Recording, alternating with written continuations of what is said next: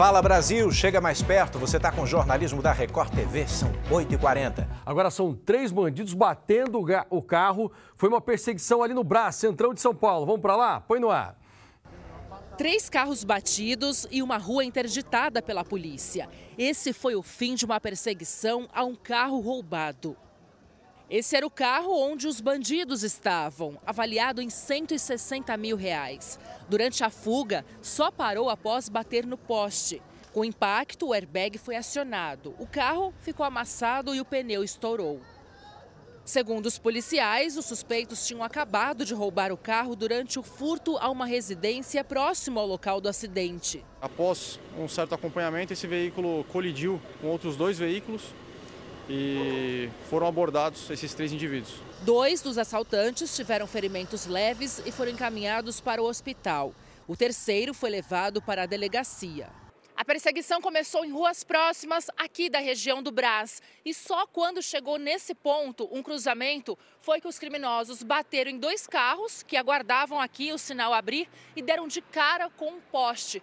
Só aí que eles pararam e acabaram presos em flagrante. Veio um veículo em alta velocidade, perseguição policial e acabou colidindo com o meu carro aqui, né? Não conseguiu segurar o carro, aí foi que ele foi parar lá na frente. Rubens é motorista de aplicativo, tinha acabado uma corrida e estava indo pegar outro passageiro quando foi atingido pelo carro em que estavam os criminosos. O carro dele ficou danificado com a batida. Eu trabalho de aplicativo, né?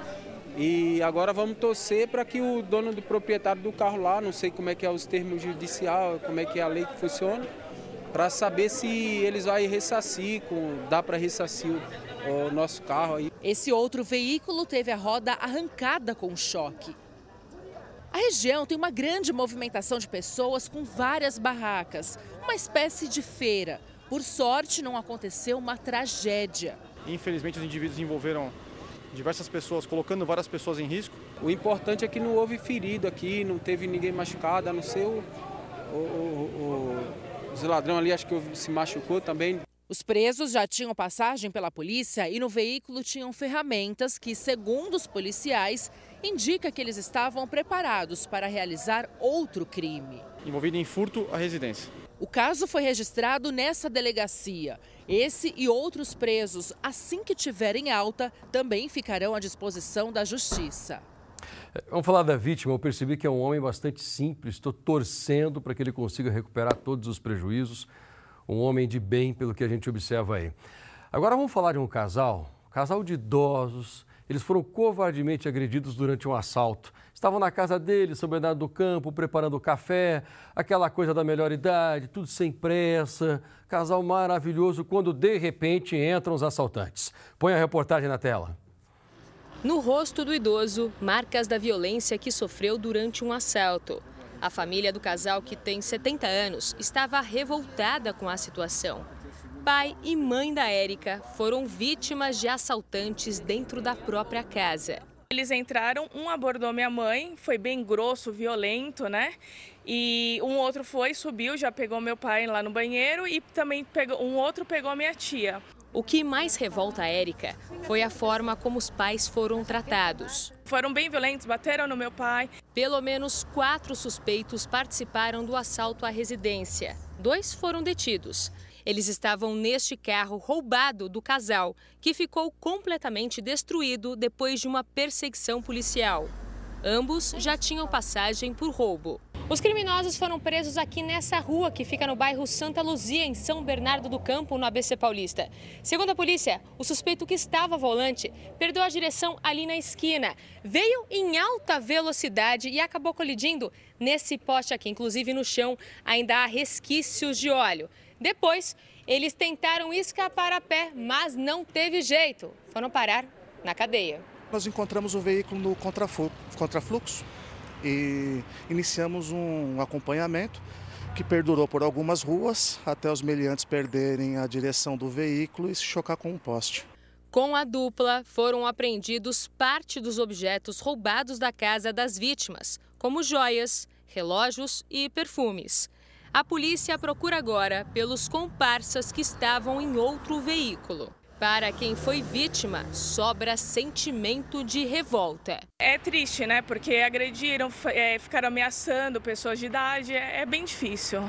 Teve troca de tiros agora há pouco entre criminosos e guardas civis metropolitanos. Foi na Grande São Paulo. Uma dupla de guardas foi atender a ocorrência, trocou tiros com os criminosos. Um morreu e o outro ficou ferido. Estou falando dos agentes. Quem tem os detalhes é o Rafael Ferraz. Bom dia, Rafael.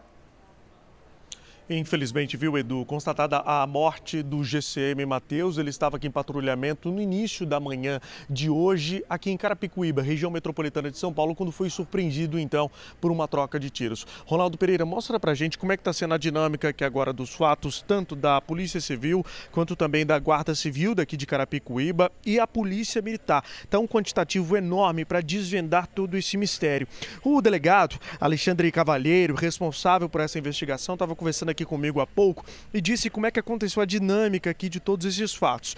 Os dois guardas estavam em patrulhamento pela região, estava acontecendo um baile funk aqui nessa região durante a madrugada. Eles então, é, como de costume, quando vê uma atitude suspeita, os guardas precisam ir atrás. Foi então que deu início à perseguição que só terminou nessa viela 2 aqui, onde o Ronaldo está mostrando para vocês, quando os guardas foram surpreendidos então por criminosos armados. Houve essa troca de tiros, ainda não se sabe se algum criminoso ficou baleado, mas fato é que os guardas, os tiros acertaram a cabeça é, do GCM Matheus, ele foi socorrido, mas não resistiu aos ferimentos. E também o outro guarda, o Renard, ele foi baleado no colete à prova de balas. Ele sobreviveu, foi atendido também por, por uma equipe do SAMU e estava aqui até há pouco prestando aí uma ajuda para a investigação, para a reconstituição dos fatos. Mas agora é a caça a esses criminosos. A perícia da Polícia Científica, da Polícia Civil esteve por aqui, colheu colheu digitais, colheu também balas e outras imagens de câmeras de segurança que vão aí ajudar durante toda essa investigação. Mariana, Edu. A gente está acompanhando a situação de uma mulher grávida desaparecida também, né? Tem novas informações sobre isso. Foi na Grande São Paulo. E houve a prisão temporária do namorado dela, Matheus Alecrim, que acaba de ser prorrogada essa prisão por mais 30 dias. Tainá Russo está desaparecida desde o final de abril. Buscas pela jovem estão sendo feitas numa área de mata em Mairiporã, região metropolitana de São Paulo. Cães farejadores participam dessas buscas. Matheus Alecrim passou com o carro no local onde foram feitas as buscas, horas depois do desaparecimento dessa jovem. A polícia suspeita que ele estava obrigando Tainá a abortar o bebê. A gente agora vai voltar no tempo para lembrar de um crime que abalou o Brasil há 50 anos e que até hoje continua sem punição. A menina Araceli tinha oito anos quando foi raptada e morta. Você vai acompanhar com a gente os detalhes dessa investigação. Pela primeira vez, o irmão da menina quebra o silêncio e revela ao jornalismo da Record TV os detalhes do dia em que ela desapareceu para nunca mais voltar. Araceli, uma menina de oito anos de idade, raptada, drogada, estuprada e morta. Tem um, um dia que eu não me lembro da minha irmã. Um dia. Os suspeitos, homens ricos, poderosos e influentes. A história do crime que comoveu o país começa nesta rua tranquila de Vitória, mais exatamente nesta casa modesta, onde Araceli vivia com os pais e o irmão. Foi daqui que no dia 18 de maio de 1973, uma sexta-feira, a menina de apenas 8 anos de idade saiu para ir à escola e nunca mais voltou. Antes de sair para a escola, a mãe de Araceli, Dona Lola, escreveu um bilhete para a professora pedindo que a menina fosse liberada um pouco mais cedo. O motivo, o horário do ônibus que a traria de volta para casa. Só que ao sair, a menina parou em um bar que ficava a poucos minutos da escola. Uma testemunha que trabalhava no bar disse que Araceli perdeu o ônibus.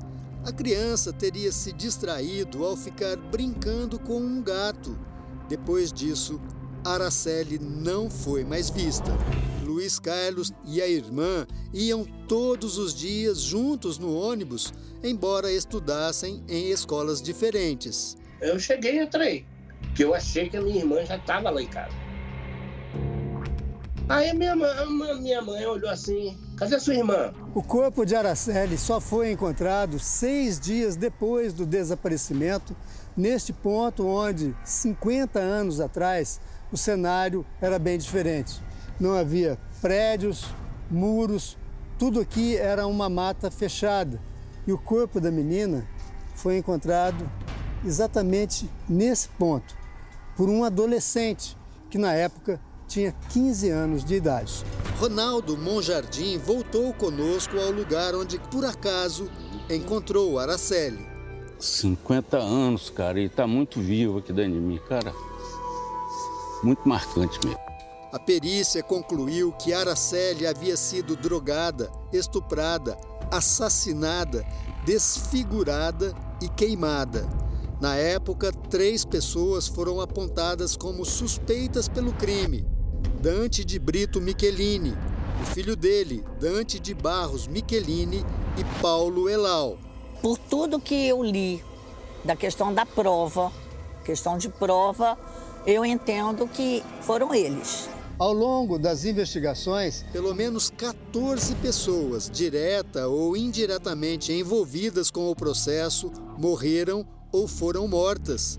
O próprio Ronaldo Monjardim, que encontrou o corpo de Araceli, sofreu um atentado quando caminhava pela rua em Vitória. Tentaram me, me atropelar. Em 1980, a justiça deu o veredito. Os dois rapazes, Dante Michelini e Paulo Elau, foram condenados a 18 anos de prisão. Dante, o pai, condenado a 5 anos por cumplicidade. Apesar de condenados, nenhum dos réus ficou muito tempo na cadeia. Na época, os advogados de defesa entraram com recurso. A sentença, então, foi anulada pelo Tribunal de Justiça do Espírito Santo e um novo juiz foi designado para estudar o caso. Até que em 1991, 18 anos depois da morte de Araceli, numa nova sentença de 747 páginas, o juiz absolveu os três acusados por falta de provas. O caso, então, foi arquivado e até hoje ninguém jamais foi responsabilizado pela morte da menina. Dante de Brito Michelini já faleceu. Procuramos o filho dele, Dante de Barros Michelini, mas não encontramos ninguém nos endereços onde ele supostamente viveria. Estivemos também no prédio onde Paulo Elau mora, em Vitória. Bom dia. Queria falar com o seu Paulo Elau. Rapaz, viajou. Quem tem coragem de pegar uma criatura dessa assim e fazer uma malvadeza? Eu não entendo, eu não entendo. Nós também procuramos o Tribunal de Justiça do Espírito Santo, mas não tivemos retorno.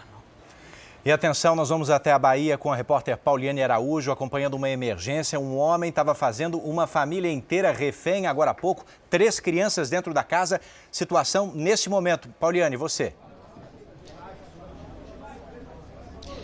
Oi, Edu, bom dia para você, bom dia para quem acompanha o Fala Brasil. Situação tensa nesse momento. A gente está no aguardo aqui de Tarcísio, esse rapaz jovem de 20 e poucos anos, se entregar. Ele está fazendo uma família refém desde as 6 horas da manhã. Vocês estão vendo várias especializadas aqui da Polícia Civil, da Polícia Militar da Bahia também. Um advogado dele que está dentro da casa acompanhando. O pai do Tarcísio também veio para cá para fazer parte dessa negociação. E as informações que nós temos são as seguintes: o Tarcísio, ele ia ser preso. A Polícia Civil, Departamento de Homicídios e Proteção à Pessoa, veio até aqui, o bairro de Águas Claras, para cumprir um mandado de prisão por feminicídio. Em 2021, ele matou uma então namorada chamada Maiara.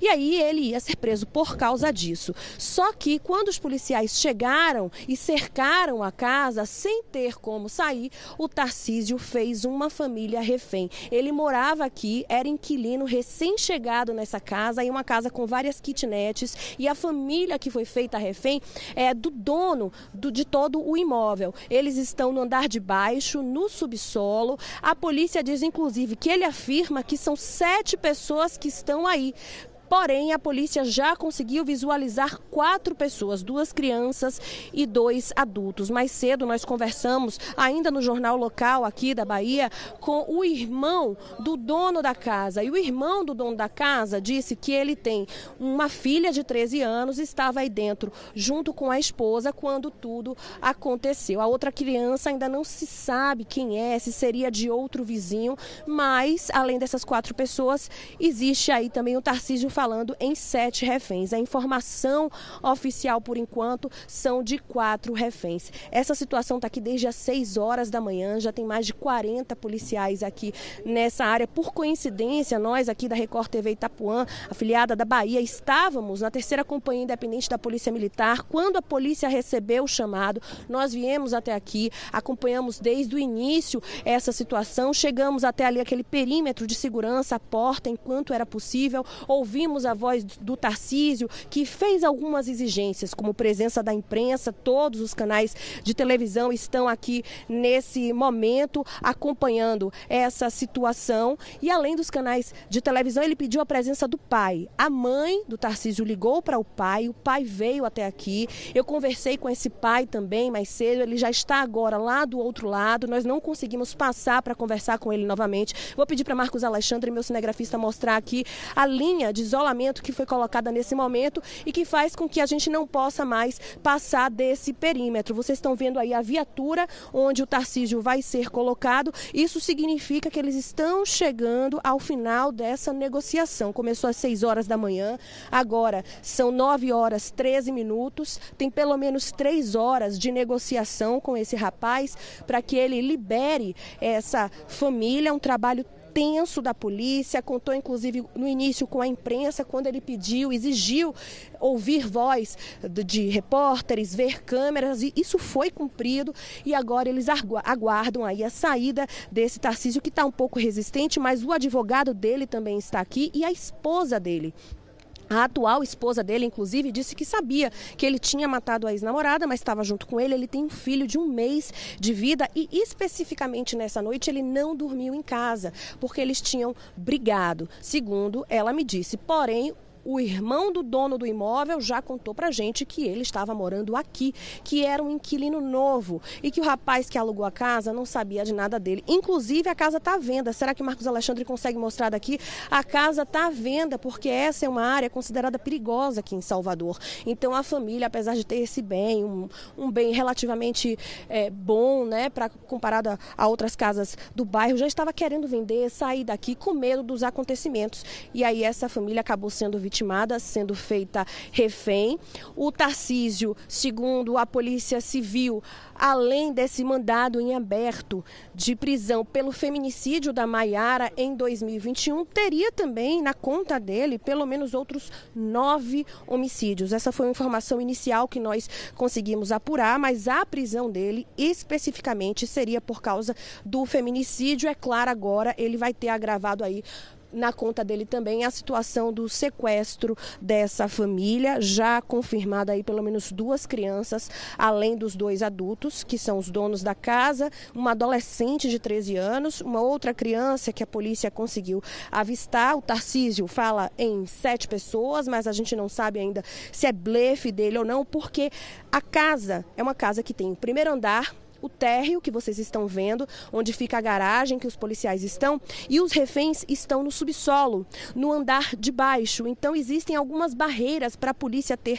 100% de acesso a essa situação. Nós estamos aqui aguardando, a gente espera que já esteja no final essa negociação. Qualquer coisa, eu chamo vocês aí no estúdio. Mariana, Edu. O crime que você vai ver agora aconteceu dentro de uma delegacia. Quatro policiais civis foram mortos por um colega de farda, acredite, e repito, dentro da delegacia, foi no Ceará. Ao vivo com a gente, Mara Rodrigues tem aqui os detalhes. Mara, os corpos vão ser enterrados hoje, né? O que a gente já conseguiu entender dessa confusão? Bom dia, Edu. Isso mesmo, o inspetor Alves, Antônio Alves Dourado, suspeito de ser o autor do crime, está preso. A chacina foi no município de Camucim, que fica a 350 quilômetros de Fortaleza. Os quatro policiais estavam de plantão quando foram atacados. Ainda não se sabe a motivação do crime, mas o inspetor Dourado já era investigado pela morte de um preso dentro de uma delegacia em fevereiro. Edu, Mariana.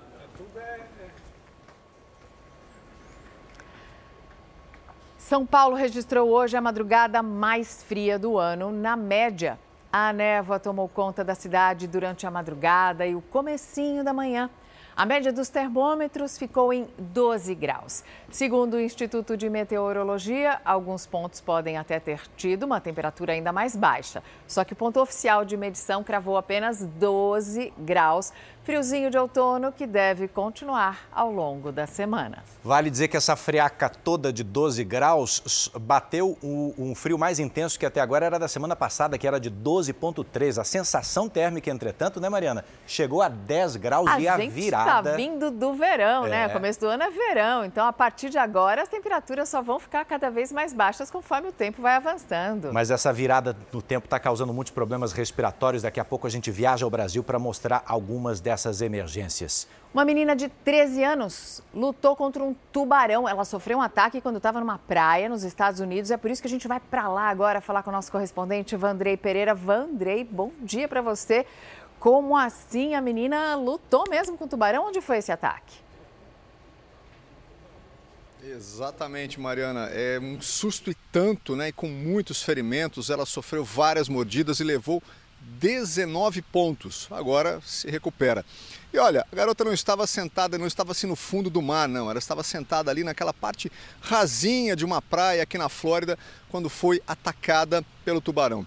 E foi nesse momento que ela disse que começou a dar vários socos no animal para tentar afastá-lo. A menina sofreu mordidas no braço, nas mãos, no tórax e em uma das pernas. E agora ela se recupera em casa e mesmo assim já disse que vai continuar entrando no mar, mesmo depois desse episódio né, assustador que quase terminou em tragédia. Edu, Mariano. Põe susto nisso, Vandré. E ainda falando sobre ataques de tubarões, um homem teve mais sorte que a garota na Flórida. Ele estava num caiaque no mar do Havaí quando, olha só, um tubarão-tigre se aproxima e morde o barco. É uma cena de assustar, mas olha o tamanho do tubarão. Ele teve sorte de não estar tá mais perto possível ali, né? Com alguma parte do corpo na água. Ele conseguiu espantar o tubarão, acredite ou não, com um chute e saiu sem ferimentos. O homem, que é um pescador experiente, disse que não sabe exatamente o que motivou o ataque, mas acredita que o tubarão tenha confundido o caiaque com alguma presa. Ao vivo, direto de Salvador, com o homem que mantinha uma família refém na capital baiana, ele se entregou agora há pouco. Você vê aí os escudos balísticos da Polícia Militar escoltando o homem identificado apenas como Tarcísio. Ele estava diante de sete reféns no interior de uma casa que ele havia alugado. O dono desse imóvel não sabia que Tarcísio já tinha passagens pela polícia, uma delas, inclusive, por matar, por assassinar a ex-namorada. Tarcísio, portanto, era procurado da justiça, estava foragido por feminicídio. Duas crianças estavam no grupo uh, que era feito refém pelo uh, rapaz em Salvador nesse instante. Você está vendo ali ó, duas imagens, a imagem à direita ao vivo, a imagem esquerda recuperada, ele com camisa do Brasil já no, no camburão, né, no carro da polícia, e um dos eh, responsáveis pela operação, o delegado de polícia, falando nesse instante. Vamos ouvi-lo rapidamente. A irmã aí que negociou a entrega. Graças a Deus todos estão inteiros. E vamos para a delegacia fazer o procedimento agora. Então, quantas pessoas finalmente? Ele falava em sete, a polícia conseguiu avistar quatro, recebemos informação de cinco. No final das contas, quantas pessoas estavam sendo feitas reféns? É, quando eram duas, quatro pessoas. Quatro pessoas. Quatro pessoas? Dois adultos, crianças, como? Três adultos e uma criança. Três adultos. Sequestro encerrado em Salvador. O jornalismo da Record foi a primeira emissora a chegar ao local às 6 horas da manhã, três horas e meia de negociação e emergência encerrada na capital da Bahia. Um exército poderoso invade a região de Jerusalém. São os momentos decisivos da atual temporada da série Reis. Aí não para por aí não, hein? A próxima temporada, que começa no dia 23 de maio, vai ser ainda mais surpreendente. Perdas marcantes. Olha para mim. grandes encontros. Qual o seu nome? Batalhas. Vitórias. Dancem pra Deus! A sexta temporada da série Reis está repleta de emoções. O rei Davi vive seu auge, às vésperas da conquista mais importante de seu reinado. A atual temporada da superprodução Reis chega ao ápice com uma ação surpreendente do exército de Davi. Os homens dele entram em Jebus, local que hoje conhecemos como Jerusalém. Uma conquista que consolida Davi como rei de Israel. Davi, ele faz algo que é um milagre, na verdade, porque ali, a Jerusalém, ela é dentro de um vale, né, uma cidade no alto, mas tem um vale ao redor dela e várias montanhas. As conquistas de Davi como rei de Israel são muitas, mas todo crescimento não impedirá que ele viva um grande desafio. Sem sombra de dúvida, é resistir à tentação. Quero fortificar minha família, eu quero cada vez ter mais filhos. Só que a gente sabe que tem esse lado dele que é, né, movido pelo desejo mesmo, né, de ter cada vez mais mulheres. Muito obrigado. A tensão promete aumentar entre Davi, Batseba e Urias. Deixa eu te ajudar com essa dor. Ela veio muito cheia de dúvidas, muito indecisa com seus sentimentos, mas ainda assim tentando buscar é, um amor na totalidade por Urias. Nenhuma se compara a você, Batseba. Batseba é a esposa de Urias. Ela não tinha filhos ainda, já estava casada com ele. E ela morava praticamente ali, era vizinha de Davi no palácio, em Jerusalém. E ela é, fazia parte do círculo de Davi. O avô, ela descobre que é um mentiroso. E aí vem a morte da avó dela. E aí, nesse momento, a Batseba está sozinha no mundo. E o senhor conseguiu parar com a subseção pela amante? Eu virei o vilão de dentro do castelo. Eu vou meio que me mexendo conforme os acontecimentos e os conflitos vão pedindo. Se na série a família de Aitofel vive um desentendimento atrás do outro, por trás das câmeras é só sintonia. Ainda temos que conversar direito sobre o que aconteceu, sobre tudo o que aconteceu. Então pronto, a gente está com o texto na ponta da língua. Manuela do Monte da Vida Agite, que cai de forma inesperada nos braços de Davi, em uma cena que foi desafiadora para toda a equipe. A gente gravou isso em vários dias diferentes, em locações diferentes. Né? Teve a queda lá na, no tanque. Personagem que será muito presente na vida de Davi daqui para frente. Ela sabe se defender muito bem, desenha muito bem, ajuda na estratégia também. Aqui, nessa torre fortificada, fica a fonte de Gion. O figurino é outro elemento chave para construir a ascensão de Davi. Esse é, é um dos primeiros figurinos de Davi. Ele como pastor de ovelhas, né? Aqui já temos Davi como rei e a gente chama de casacas, né? Bem alinhadinha, tá vendo? Tecido também mais nobre. Emoção, aventura, conquista. Davi tem uma ascensão em Jerusalém, na vida militar, na vida em casa, ele está na crista da onda. Então vai ser uma, um capítulo muito legal de assistir, como um filme mesmo. Jerusalém não só é uma cidade estratégica do ponto de vista militar, não só tem a fonte, uma fonte própria de água, aquela região ali é super importante na história bíblica. Não perca os momentos decisivos da sexta temporada da série Reis. E no próximo dia 23 de maio, a grande estreia da sétima temporada. Gente aguarda vocês com muito carinho e muito amor.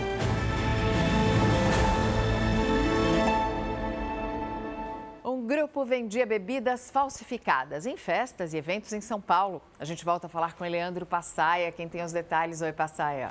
Oi, Mariana, pode uma coisa dessa, menina? Vem cá que eu te mostro. Olha só, o pessoal vai para um evento com muito pagode, grandes cantores no palco, e aí tem gente que começa a passar mal, mas também se eu te mostrar essa imagem aqui e te contar que não é produto de limpeza, lembra quando nós comprávamos produtos de limpeza? Quando a gente via essas promoções assim na rua, o pessoal abrindo a porta do carro? Mas aqui não tem nada a ver com produto de limpeza. Isso aqui é bebida oferecida para as pessoas que frequentavam esse festival. Deu polícia na jogada. Vamos ver. Dentro do espaço de shows na zona norte da capital paulista, música com artistas famosos. Do lado de fora, pertinho do evento, a polícia descobriu golpistas que vendiam estas bebidas coloridas, armazenadas em garrafas PET, sem indicação de procedência. Em dois carros dos suspeitos também foram encontrados objetos usados para misturar, preparar e servir drinks alcoólicos, além de frutas em péssimo estado de conservação e sem refrigeração. Foram apreendidas 47 garrafas que totalizam cerca de 100 litros de líquidos. A polícia informou que os produtos eram colocados em mochilas e vendidos normalmente. Há suspeita de que eles burlavam a segurança com credenciais falsas e ofereciam os produtos dentro do evento, sem autorização. Dois homens e uma mulher foram levados para a delegacia. Eles já eram monitorados pela polícia por atuar no local e desta vez foram presos em flagrante, ao se aproveitar das pessoas que, mesmo sem saber da procedência das bebidas, se arriscam ao consumir o que é oferecido. A gente confia, né? Confia no evento e acaba comprando, né? É o que tá tendo lá dentro. Tem que desconfiar, porque às vezes eles colocam a cerveja dentro da, da embalagem que não é a cerveja. Aí você compra achando que é uma coisa e é outra. Falando português bem claro, a maioria é batizado. Às vezes toma aqui, depois apaga, acorda no lugar que a gente nem sabe como chegou lá, nem sabe como chegou em casa por conta dessas bebidas que compram na rua. Os investigadores disseram que algumas pessoas passaram mal no evento, mas não sabem se foi por causa do consumo das bebidas apreendidas. Todo o material será encaminhado para análise em laboratório para avaliar os possíveis riscos à saúde. Os presos serão acusados de crime contra a saúde pública, que tem pena de 4 a 8 anos de prisão. Agora eu falo de um taxista que foi roubado também, continua em São Paulo, viu? Só que esse taxista, ele se preparava para fazer uma corrida bem no centro de São Paulo quando chegam os bandidos. Tem câmera agora no uniforme da polícia mostrando toda a ação. O marginal começa a correr. Esse é abusadinho, porque ele tentou roubar uma pessoa a poucos metros de uma viatura da polícia militar. Será que ele não viu que a viatura estava ali? Vendo ou não, acabou na cadeia. Vamos ver. Deita! 1 e 25 da manhã. Policiais fazem patrulhamento em uma área crítica e logo se deparam com uma ocorrência. Lá, vai com a viatura, vai com a viatura! Um taxista acaba de ser assaltado. Desesperado, joga o carro na frente da viatura. Ao mesmo tempo, os PMs observam um homem correndo na calçada e começam a persegui-lo. Enquanto um agente vai a pé, o outro faz o acompanhamento com o veículo e cercam o assaltante, que acaba preso. Deita, vai! Deita! O que você pegou do cara lá, meu? Celular. Segundos depois, o taxista aparece na imagem. Com medo de ser agredido, o bandido que vinha tocando o terror agora pede proteção dos policiais. Você é ladrão, né, velho? Vai bater isso aí. Não, vai pra lá. Você é, você é ladrão, né, irmão? Vai pra lá. Para escapar do flagrante, o criminoso resolveu se livrar rápido dos produtos. E como não deu tempo de entregá-los para o comparsa, ele resolveu esconder os produtos no local inusitado. Os agentes desconfiam que a carteira e o celular da vítima estejam no todo dessa banca de jornal. E com uma escada, um dos PMs confirma a suspeita. Aqui, ó, pega aqui, ó. Fecha, Celular. Com o criminoso, os policiais também encontraram uma arma falsa. Ocorrência no centro de São Paulo que terminou com um assaltante preso e produtos devolvidos ao verdadeiro dono.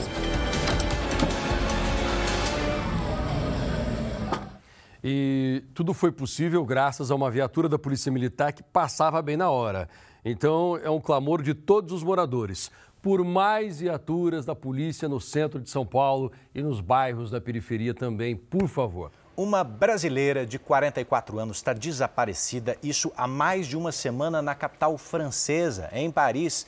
É história para Ana Paula Gomes, direto de Lisboa.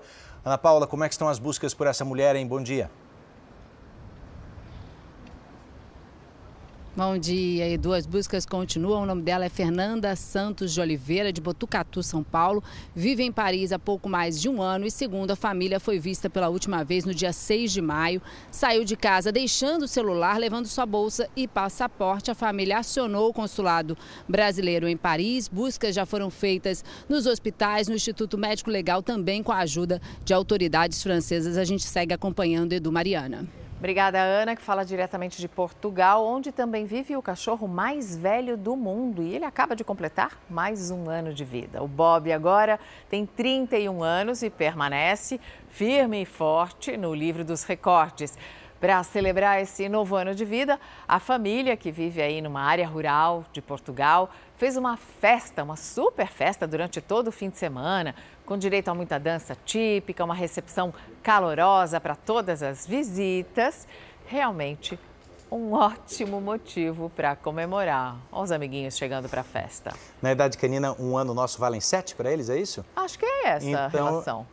Então, olha só, bastante coisa. 17, 21. Eu tenho uma cachorrinha lá em casa com 56 anos. Então, o Bob tem 217. Viva o Bob! O Fala Brasil está terminando agora com esse aniversário canino.